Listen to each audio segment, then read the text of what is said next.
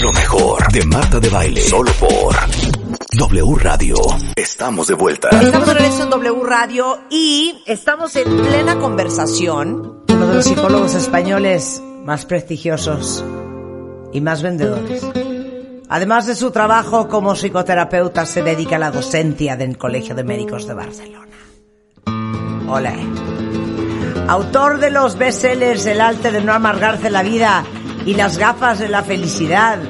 Uno de los psicólogos más reconocidos de España. Su nombre es Rafael Santandreu. ¡Y ole!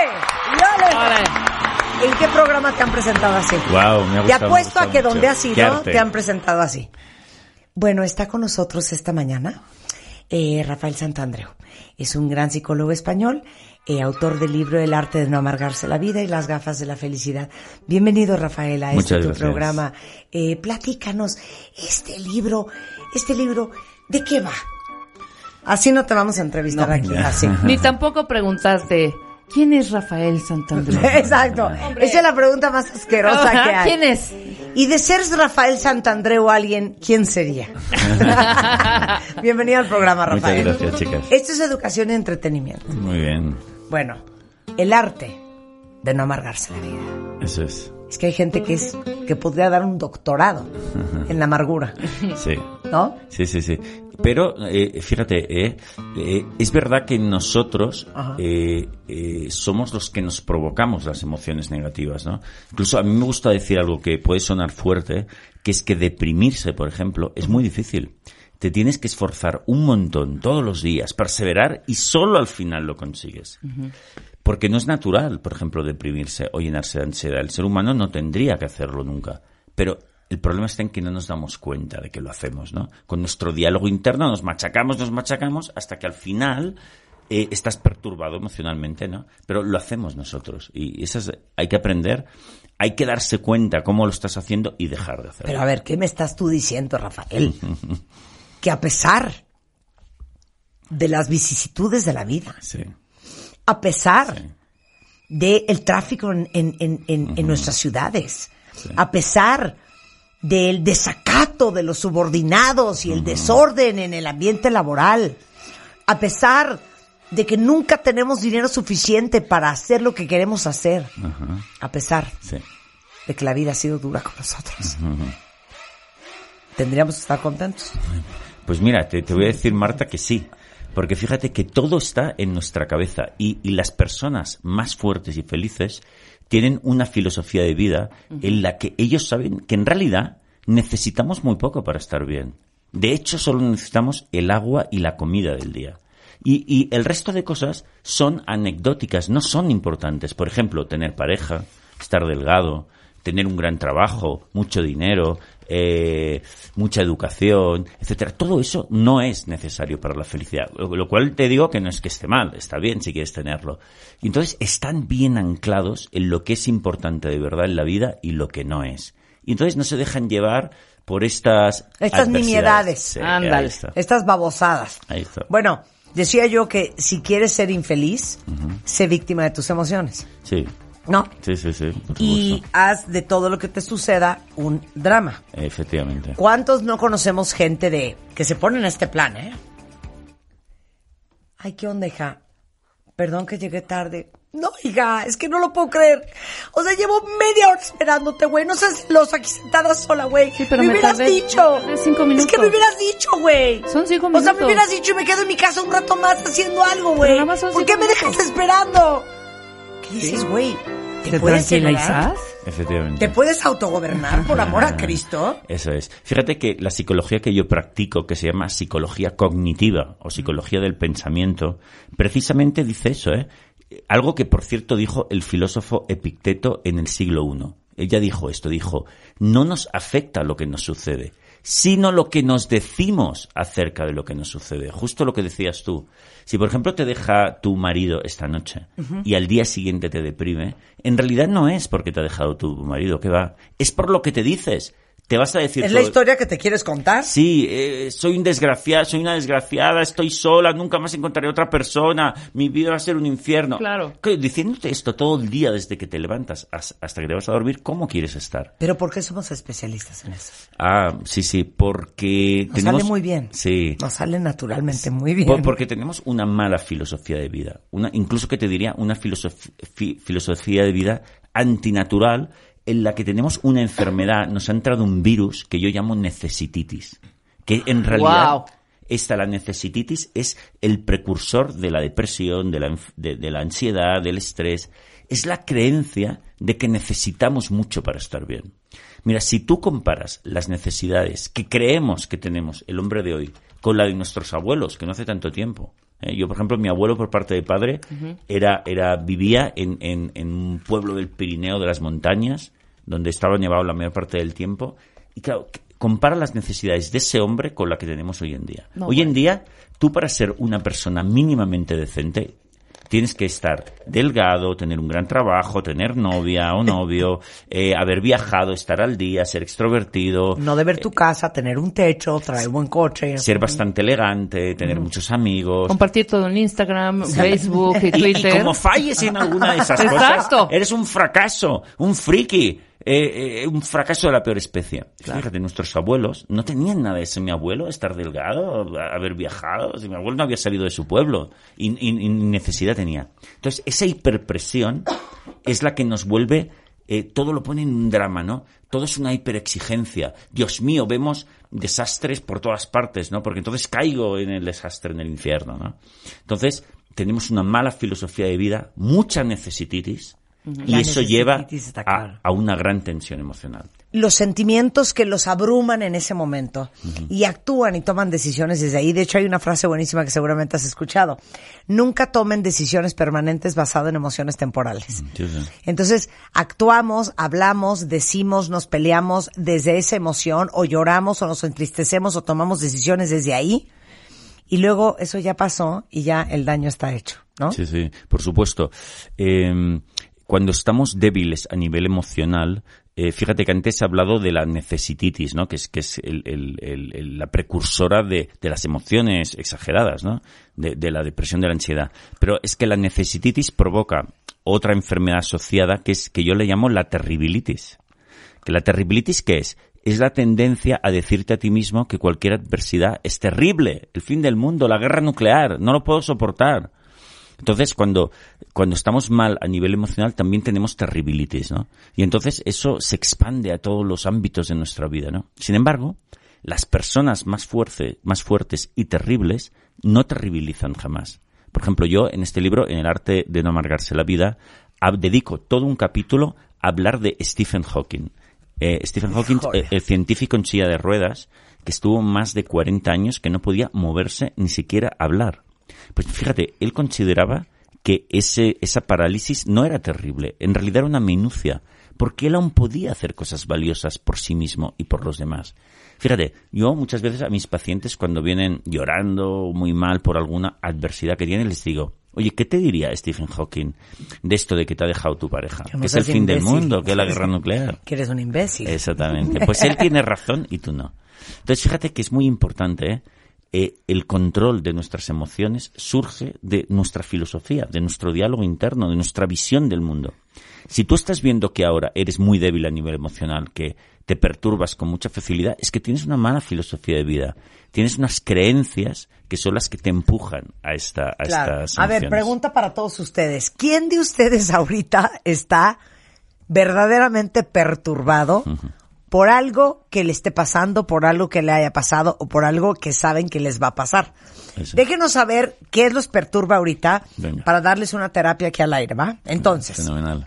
Entonces, fíjate que el, el, pero es muy importante darse cuenta que todos, el dueño de tu, de, todos podemos cambiar, porque el dueño de tu mente eres tú. Eso sí, tendrás que cambiar radicalmente tu visión del mundo en muchísimas cosas. Por ejemplo, una de estas creencias que es fundamental, que fíjate que tiene que ver con la necesititis, es que realmente lo único que necesita el ser humano para ser muy feliz es el agua y la comida del día.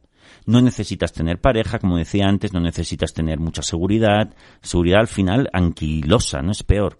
no necesitas tener muchos amigos, no necesitas ser extrovertido. No, necesitas amar lo que tienes entre manos y amar a los demás, solo eso. La mayor parte de nuestras quejas, de nuestros lamentos, son porque pensamos que nos falta algo, ¿no? Eh, me falta eh, un mejor trabajo, me falta vivir en otra ciudad, me falta salud, me falta... Es toda una ficción. Solo sufres eso por, porque te estás diciendo eso y te estás conven- convenciendo de eso. Por lo tanto, se trata de hacer un cambio de filosofía de vida radical, extirpar la necesititis de tu vida y extirpar la terribilitis. Terribilitis Y necesititis. Eso es. Esas dos cosas son lo que te roban la alegría. Eso es, eso es. Y esto es lo que tienes que extirpar de tu, de tu filosofía vital y cuanto más lo hagas, ostras, empiezas a ganar. ¡Ostras! Eso es lo mejor Buenísimo. de todo el día. Ya. ¡Ostras! Yo voy a empezar a usar esa. ¡Ostras! Y, vas ganando mucha más capacidad de, de disfrutar de las cosas que te rodean, de las cosas pequeñas, de darte un paseo, del hecho de que, ostras, estás, tienes salud, eh, puedes... eh, Así es como inicia uno. sí. A- Inicias transformando esto. Así. Vamos a dar un paseo, Marta, sa- saliendo. Vamos a tomar Sí. una clase de música una vez por a la semana. Sí. Y Vamos. valorarlo y disfrutar lo que puedes hacer eso. Y lo que no tienes, nunca lo has necesitado, olvídalo. No tienes pareja, pero es que nunca lo has necesitado en mil cosas maravillosas para hacer, que puedes hacer. No, eh, cuando estamos mal, entramos también en lo que yo llamo carenciálisis. Vemos que hay carencias por todas partes. En cambio, cuando estamos bien, entramos en abundiálisis. Vemos que hay abundancia por todas partes. Ahí está el eje de, de tu salud mental, ¿no? De cómo ves las cosas. Dice aquí una cuentaviente. Hola, el trabajo creo es lo que siempre me tiene en estrés. Y eso me roba mi alegría. Sí, pero fíjate que el, el estrés en el trabajo es en el 98% mental. Te lo provocas tú. ¿Quieres pruebas? Porque hay otra gente en tu misma posición que es feliz y están bien. Por Sí, lo tanto, claro. no depende de, de lo externo, depende de ti, Claro. de tu lectura. Te estás presionando. Uy, te- entonces vas a arrastrar a Monse.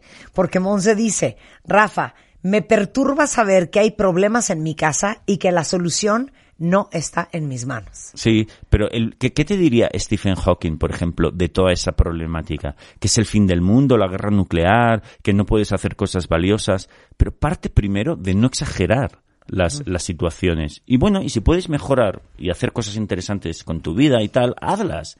Pero no partas del hecho de que esto es terrible, la situación es mortal, como esto no funciona, el otro no funciona, no puedo ser feliz. Eso solo te está haciendo más difícil tu situación. Por tanto, yo le diría a Monse, Monse, si todo te va genial, compara con tus abuelos, tus tatarabuelos, tu situación es maravillosa, deja de quejarte. A ver, ahí te va una... Híjole, esto no sé qué decirte, ¿eh? A ver. Armando dice, me perturba porque estoy en una relación entre amorosa y no, con un bisexual de closet que aparte tiene novia. Eso, eso se llama quererse enredar la vida. ¿Ok? Pero yo, fíjate, voy a decir una cosa que va a sonar un poco... Dilo, heavy, dilo. ¿eh? Nada, tomar por culo, dilo. Venga. es. Pues yo, yo muchas veces eh, te- tengo pacientes, ¿no? Por ejemplo, una mujer que, que, te- que se empieza a decirte todo lo malo que tiene su marido, ¿no? Pues eh, tiene esto, lo otro, lo otro. Entonces, yo hago un jueguito que le voy diciendo, bueno, pues mira, tu marido hace esto, pues mira, esto te quita, tienes un 25% de marido que, que, que no lo tienes porque falla en esto. Lo otro, pues otro 25%. Y al final nos quedamos en que solo tiene un 25% de marido. Pero mi pregunta es, ¿ya lo disfrutas eso? Porque eh, de entrada tienes eso. El otro día a lo mejor no tienes nada. Otro día a lo mejor cambias y tienes un 75%. Pero lo que tienes ya, ya lo valoras. ¿O te estás quejando de lo que no tienes todo el tiempo? Yo, este amigo nuestro le diría, coño, pues tienes eh, la oportunidad de tener un buen sexo con alguien que además debe saberlo hacer muy bien porque es bisexual. Oye, genial, ¿ya lo valoras eso? Pues valóralo. Luego si decides cambiar, ok, pero desde lo positivo, porque tienes algo que está muy bien. Mira, aquí, ahí te va otra. Este, a mí me perturba que yo estoy con un marido que hoy no tiene trabajo. Bueno, pero eh, mira, eh, yo voy a decir algo que también va a ser fuerte también, ¿eh? Yo iba a decir, pero no tiene cáncer. Exactamente. Y en realidad os vais a morir de sed.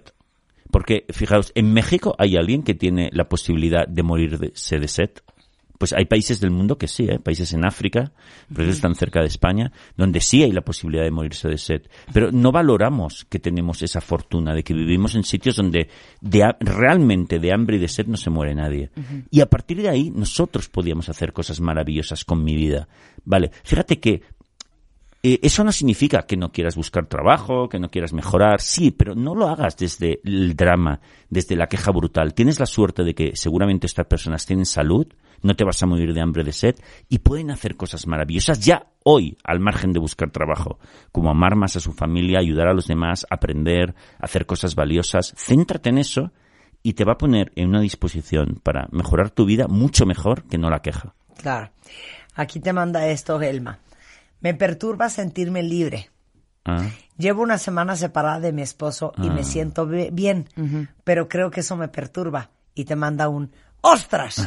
¡Ostras! Un ostras, mira, Muy un bien. ostras. ¿Cómo se llama esta chica? Esta chica se llama Elma. Pues yo le diría a Elma que, que nadie necesita una pareja para ser increíblemente feliz. Si en estos momentos 100%. te sientas un poco, te sientes un poco mal, un poco rara, es porque tienes esa creencia irracional, esa neura. Fíjate en los cientos de miles de monjas y monjes de todas las religiones que han decidido desde el inicio de su vida no tener pareja y no lo echan de menos en absoluta. En absoluto, es gente vibrante, que ama la vida, que ama lo que hacen. Una de las cosas más padres de no estar en pareja es que eres emocionalmente independiente. Claro, Sí. por ejemplo. Sí, O sea, tus emociones no dependen de nadie. Si amaneció de jeta, si contestó mal, si está triste, si está de malas, nada. Claro. Eres tú y, y- y- y- Claro. y- y tus emociones. Oye, este, este está fuerte. Fíjate que tenemos aquí a un papá, Pedrito, que tiene cuatro meses sin ver a su hijo Mm. por decisión unilateral de su madre. Ya están divorciados. Eso lo tiene más que perturbado, lo tiene ansioso, lo tiene triste y demás. Bueno, yo diría a nuestro amigo Pedro, ¿no se llama? Sí. Que el amor es una de las, aunque él, él no lo ve en estos momentos, ¿eh? Pero el amor es el- la gran arma del ser humano, la gran fuerza. Dale amor a tu exmujer. Ella lo que necesita es mucho amor. Igual está muy confundida, está muy neurótica. Todos nos ponemos neuróticos de vez en cuando.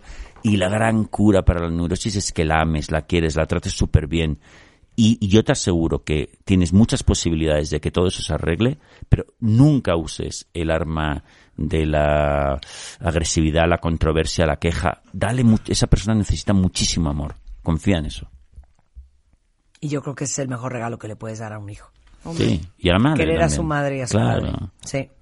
Eh, híjole, bueno, aquí dice Rocío que él te necesita de cabecera. Pues puede ser que sí, ¿eh? Porque el señor de entrada está soltero. ¿eh? Sí. Bueno, a ver, dicen acá. eh, me perturba no encontrar un trabajo que me encante.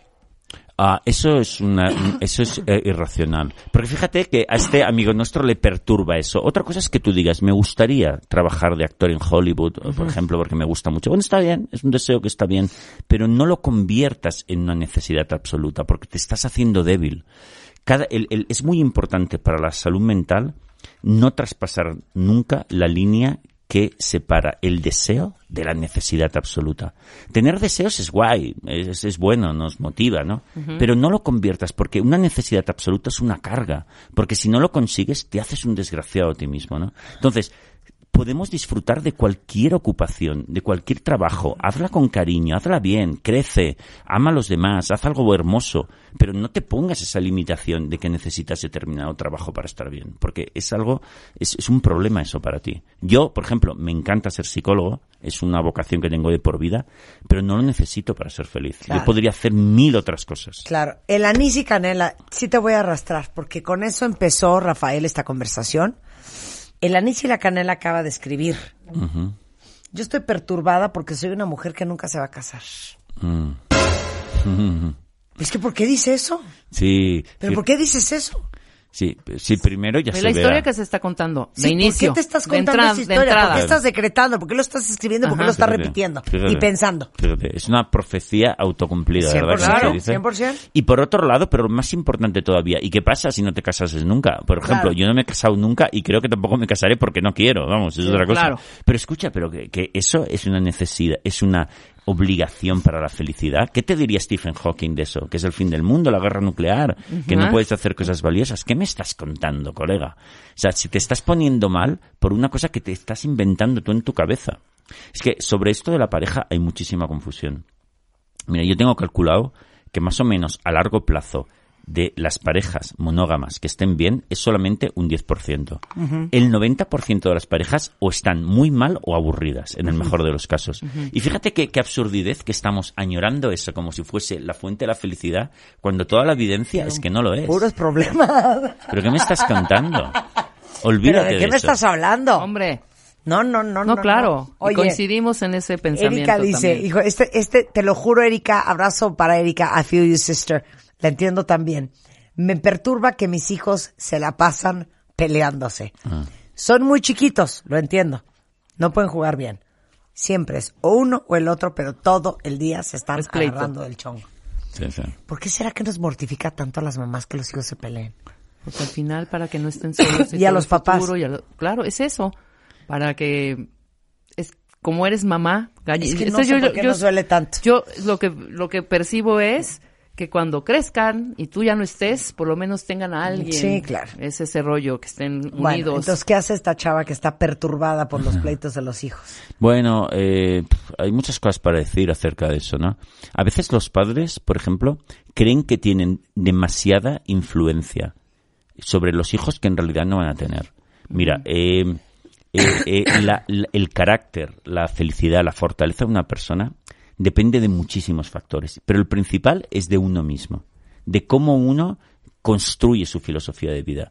Entonces los padres en realidad tienen alguna influencia, pero no tanta, porque nosotros cuando somos niños y a lo largo que nos educamos, eh, vamos conformando, a veces lo que dicen nuestros padres les hacemos caso, a veces hacemos todo lo contrario, a veces seguimos influencias que vemos en películas, compañeros, profesores, y sobre todo eso hacemos una amalgama que acaba siendo nuestra filosofía de vida. Entonces al final estos chavales crecerán mm, según su elección, por lo tanto, eh, que se libere, no tiene tanta influencia.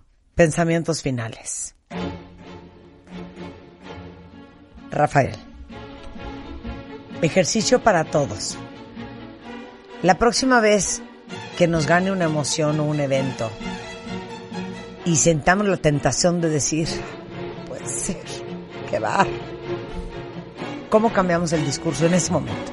Bueno, pues tienes que darte cuenta de que estás activando la terribilitis y la necesititis y tienes que activar la renuncia. Yo nunca he necesitado eso de lo que me estoy lamentando y tengo la suerte de tener tantas cosas maravillosas y valiosas en mi vida que puedo ser hoy mismo feliz. La, la ficción aquella de que, mi- de que tengo que estar mal porque me falta algo era una ficción. Me tengo que sentir súper liberado. Nunca lo he necesitado. Qué bien. Sí. Así de fácil. Es que también creemos que es un proceso largo, Y Edna, dramático. Edna dice que todo el día vive perturbada de que le vaya a pasar algo a sus hijas. También te Bueno. comprendo, hija, y te abrazo. Claro. Nada de lo que, prácticamente nada de lo que le puede hacer a sus hijas es importante para su felicidad. ¿Qué te dirías? Fíjate, lo mismo que decimos es No, que, les pase algo a las niñas. pero prácticamente nada eh, eh, va a ser. Que, que- que- fíjate, Stephen Hawking, hemos dicho, ¿eh? Que fíjate, él era, pa- era paralítico absolutamente y él decía, esto es una minucia, no es un problema grande. Eh, otro, otro de nuestros modelos de fortaleza emocional fue Epicteto, el filósofo del siglo I, del que hemos hablado antes, que decía, no nos afecta lo que nos sucede, ¿no? sino lo que nos decimos. Pues Epicteto nació esclavo. Eh, él vivió en Roma, nació esclavo, durante muchos años fue esclavo, pero él decía, tengo tantas oportunidades de hacer cosas maravillosas por mí y por los demás, que mi vida está llena de oportunidades. Pues entonces sus hijas les va a pasar lo mismo, Claro. que se tranquilizan. Yo, yo te digo una cosa, na- nada más piensa eso.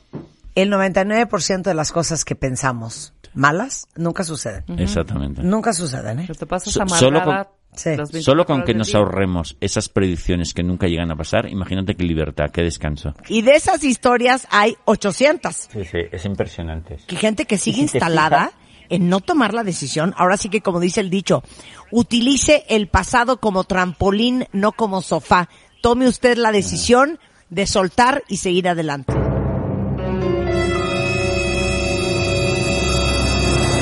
Rafa, como siempre un placer platicar contigo y gracias por hacernos repensar lo que pensamos que pensamos. Igualmente, ha sido un placer, como siempre. Bueno, con esto nos vamos cuentavientes, pero estamos de regreso el lunes en punto de las 10 de la mañana. Hay mucho más que aprender, escuchar el resto de la tarde en W Radio. No se vayan y mientras tanto, que tengan un extraordinario fin de semana.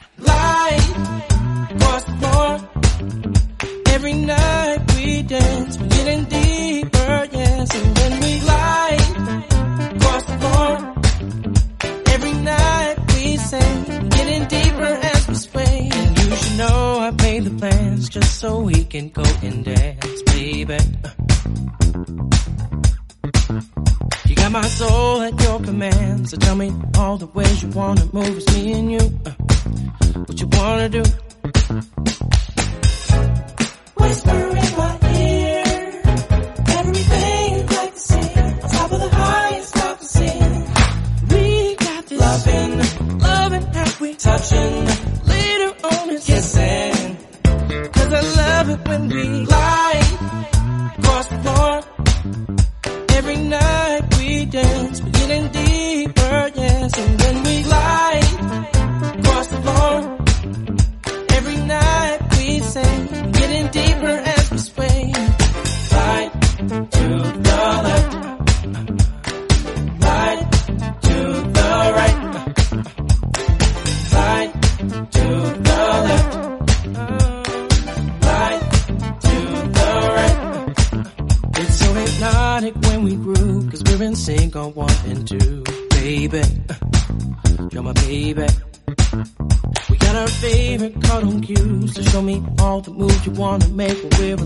getting late. It's me and you, so let the rhythm be our muse. Whisper in my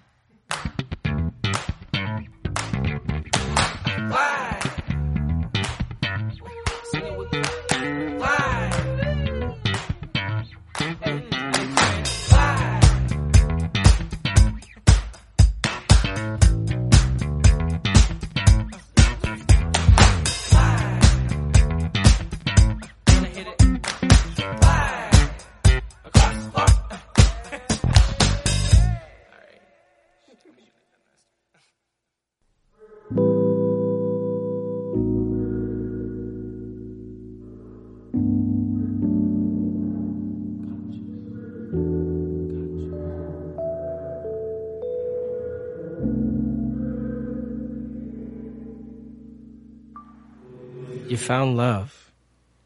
But what will you do in trying times? Stay strong and true to you, or fade into black again? A look in the mirror is what you really needed to push out the fears, the doubts, and grow up. And if you choose to listen back to this voice memo, you'll know that you honored your decision to leave fear behind and grow into the person you wanted to be. You chose the right path to be a better man. Do this for her, but also do this for you too. Cherish your love, it's valuable.